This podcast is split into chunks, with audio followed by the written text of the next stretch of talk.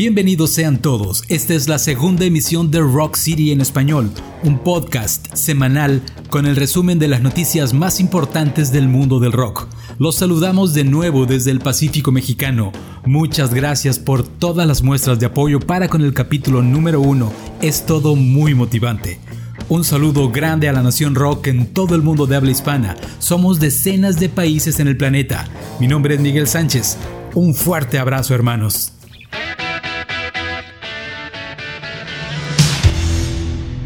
Los irlandeses de YouTube anunciaron esta semana el lanzamiento de un box set celebrando el 30 aniversario de Actum Baby, quizá el trabajo más sobresaliente de su larga discografía.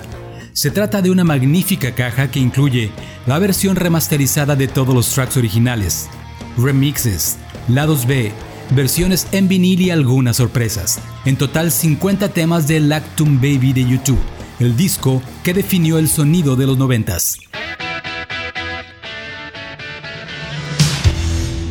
Los Grammys han anunciado sus nominaciones para la edición 64 que se llevará a cabo el 31 de enero de 2022 en el Staples Center de Los Ángeles.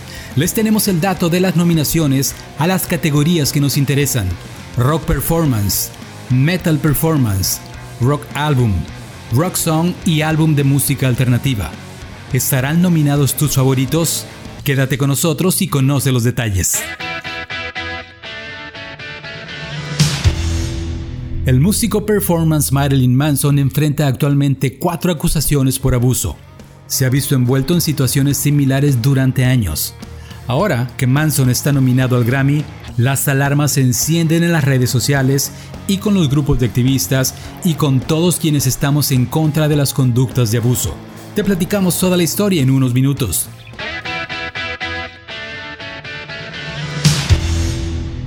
Se ha cumplido un año más sin Freddie Mercury el que para muchos es el mejor vocalista de la historia del rock.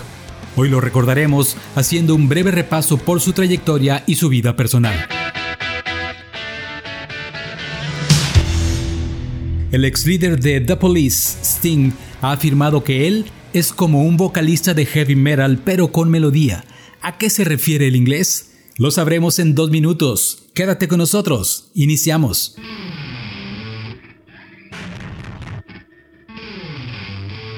Para muchos, el disco Actum Baby de YouTube es la obra cumbre del cuarteto irlandés.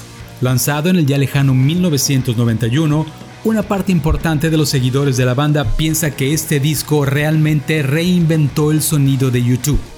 Actum Baby es el séptimo álbum de estudio de los liderados por Bono. Fue grabado durante seis meses tanto en el Hans Studio en Berlín como en el Windmill Lane en Dublín. En el lanzamiento del disco, Bono describió a Actum Baby como el sonido de cuatro hombres talando el árbol de Josué. Cabe mencionar que The Joshua Tree es el disco de YouTube anterior a Lactum Baby. John Parles de la prestigiada publicación New York Times escribió que Despojado y desafiando sus viejas fórmulas, YouTube se ha dado una oportunidad de luchar por los noventas. Actum Baby ganó un premio Grammy para YouTube en la categoría de Mejor Interpretación Rock y se convirtió no solo en uno de los discos más importantes de la carrera de YouTube, sino en uno de los discos más importantes de la década de los noventas. Este año Island Records, Inner Scope y también Yumi E anuncian el lanzamiento de una magnífica edición del 30 aniversario del Actum Baby que incluye una edición especial en vinilo negro estándar junto con otro vinilo de color deluxe con la remasterización de 2018. Así que el 3 de diciembre de 2021, ya en unos pocos días, saldrá la caja digital de 50 pistas que incluye el disco original, varios remixes y b-sides con 22 pistas nunca antes disponibles digitalmente. Buscando la participación de viejos amigos, YouTube ha invitado nuevamente al artista plástico francés Thierry Noir, a quien le propusieron ahora hacer una instalación especial única en los legendarios estudios Hansa en Berlín, donde el álbum fue grabado. Para dar un poco de contexto, recordemos que en 1991 la banda le encargó a Thierry Noir que pintara una serie de los ahora icónicos autos Trabant que aparecieron en la portada original del álbum y también en la portada de varios sencillos, así como en el Su TV Tour.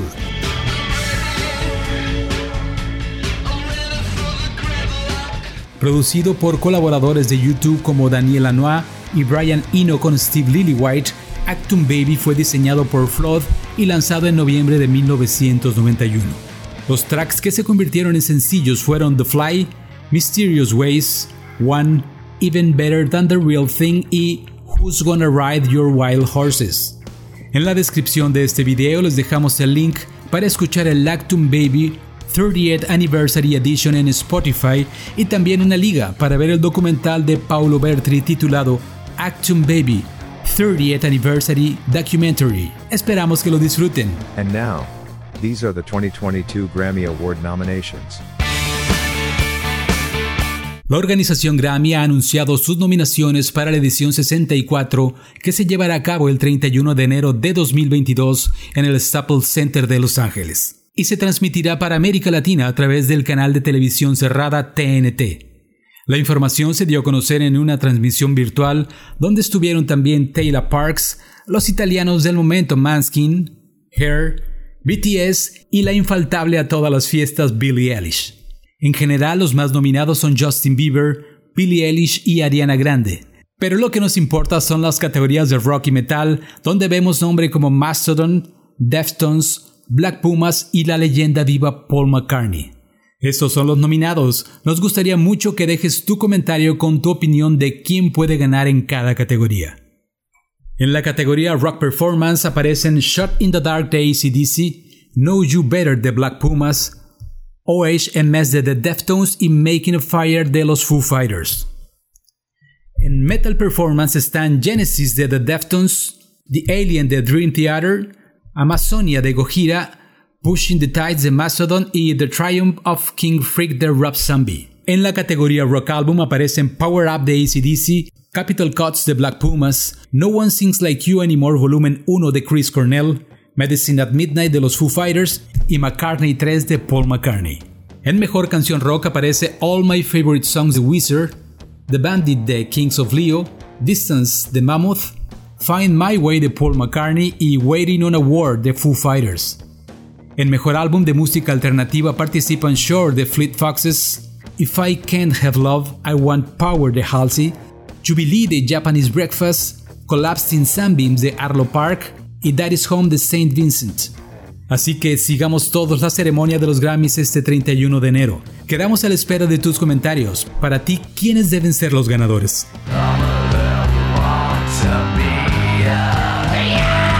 El polémico Marilyn Manson está de nuevo en el centro de la discusión. Les contamos la historia.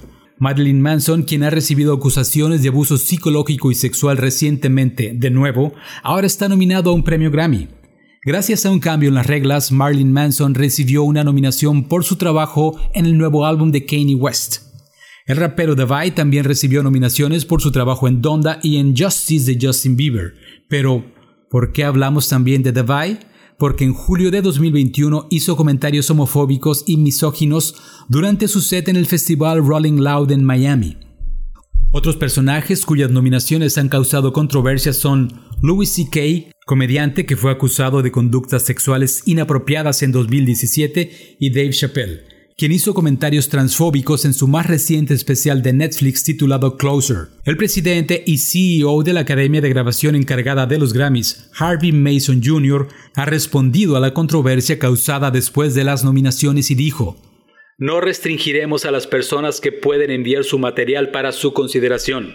No miraremos hacia atrás en la historia de las personas. No miraremos sus antecedentes penales. No veremos nada más que la legalidad dentro de nuestras reglas de si esa grabación es elegible según la fecha y otros criterios.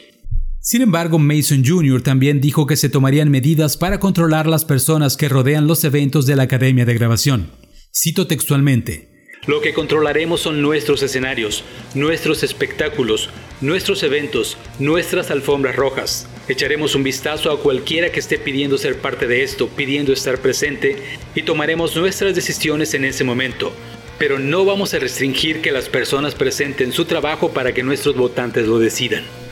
Actualmente, Marilyn Manson se enfrenta a cuatro demandas por agresión sexual. Los premios Grammy no presumirán de ser políticamente correctos, cosa que de alguna forma es contracultura en estos días, ¿no? ¿Es algo bueno? ¿Es algo malo esta postura? ¿Deberían los Grammys tomar posición y mostrar empatía con los afectados? Por su parte, la revista en línea Metal Hammer comentó lo siguiente. Marilyn Manson ha sido incluido en las nominaciones de este año de los premios Grammy por su colaboración con Kanye West. Esto demuestra el poco progreso que hemos tenido en cuanto a convencer a la industria cuando se trata de que te importe el abuso que se causa contra las personas. Nos interesa mucho leer tu opinión acerca de todo esto en los comentarios.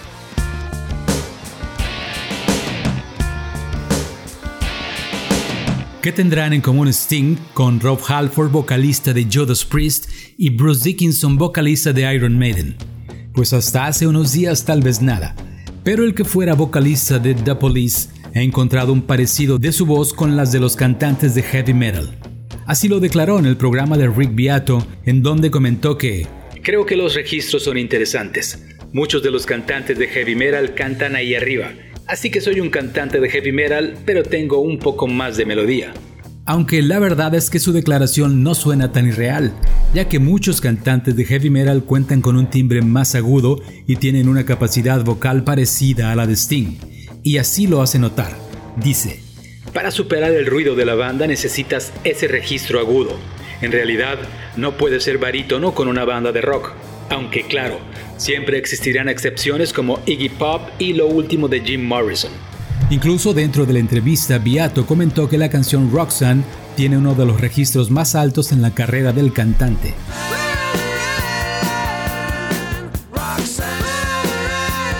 Sting comentó que los vocalistas tienden a ser presionados para usar sus registros más altos para poder sobresalir con todos los sonidos de los instrumentos.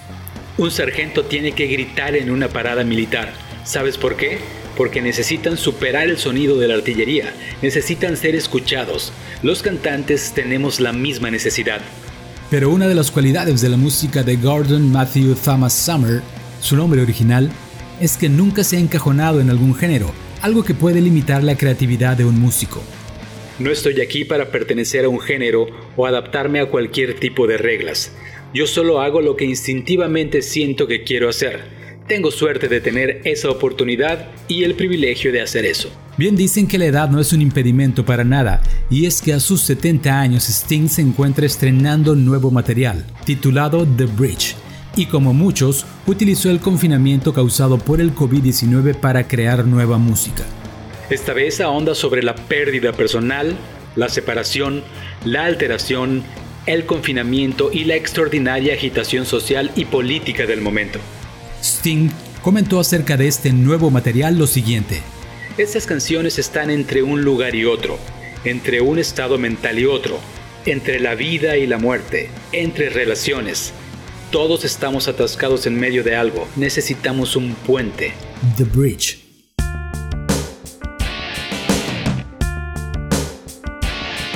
La música pop tiene muchas estrellas, pero hay muy pocas a las cuales el calificativo les encaje mejor que a Freddie Mercury, quien falleció hace 30 años, el 24 de noviembre de 1991.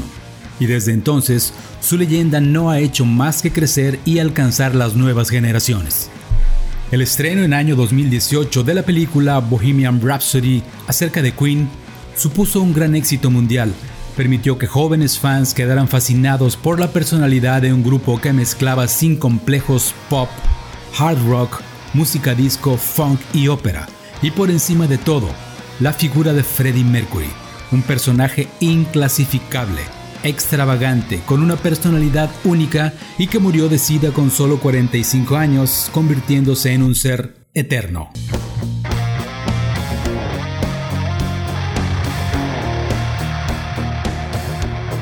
A finales de los 60, Freddie conoció a Mary Austin, la mujer de su vida, a la que él llamaba mi esposa sin que nunca llegaran a casarse y a quien su muerte legó la mayor parte de su fortuna. A Mary le dedicó la canción Love of My Life, un bellísimo tema que está entre lo mejor del repertorio de Queen.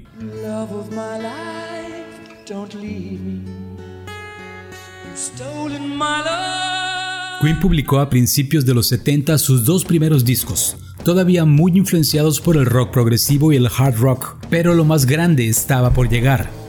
En 1975 Queen publicó el disco A Night at the Opera, con el que alcanzaron el número uno en el Reino Unido y también en Australia, logrando gran repercusión en todo el mundo. Sin embargo, la carta de presentación, el single Bohemian Rhapsody, era a priori lo más alejado de una canción comercial, con casi 6 minutos de duración, un inicio a capela, un arranque de balada, una parte central muy operística y un desbocado hard rock intermedio, Bohemian Rhapsody es inclasificable incluso para una época en la que triunfaban gigantes del rock progresivo como Pink Floyd, Yes o Emerson Lake and Palmer. Durante el resto de la década de los 70, el grupo publicó discos imprescindibles como en 1976 y Day at the Races, en 1977 News of the World, en el 78 Jazz, con éxitos como Somebody to Love, We Are the Champions, We Will Rock You, Bicycle Race y Don't Stop Me Now. Fueron años de excesos, de noches de sexo y drogas en los que el cantante disfrutó sin prejuicios. Uno de los momentos más recordados fue la fiesta que la banda organizó en Nueva Orleans en 1978 con motivo de la presentación mundial del disco Jazz. Más de 500 personas asistieron al evento que se celebró en el Hotel Fairmont y sobre el que es difícil separar la realidad de la leyenda, aunque para la posteridad ha quedado como la fiesta más excesiva de la historia del rock.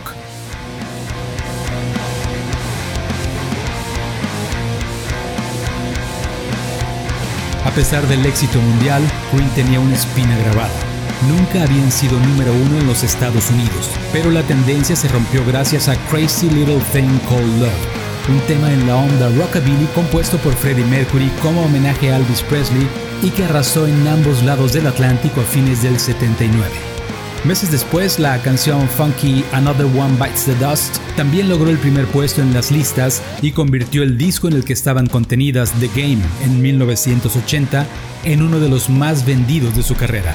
Un alejamiento se dio entre los miembros de la banda y derivó en proyectos en solitario. Pero Queen volvió al estudio para grabar The Works en 1984, uno de sus trabajos más exitosos. En él se encuentra el tema I Want to Break Free, en su videoclip, todos en la banda aparecen vestidos de mujer, lo que derivó en censura por parte de la cadena MTV. Queen volvió a la carretera en una gira que tuvo como momentos culminantes sus dos conciertos en la primera edición del Rock en Río en Río de Janeiro, Brasil, ante más de 350.000 personas. Y sobre todo, su presencia en el Live Aid, que se celebró en forma paralela en los estadios de Wembley en Londres en el Reino Unido y en el John F. Kennedy en Filadelfia, Estados Unidos, el 13 de julio de 1985.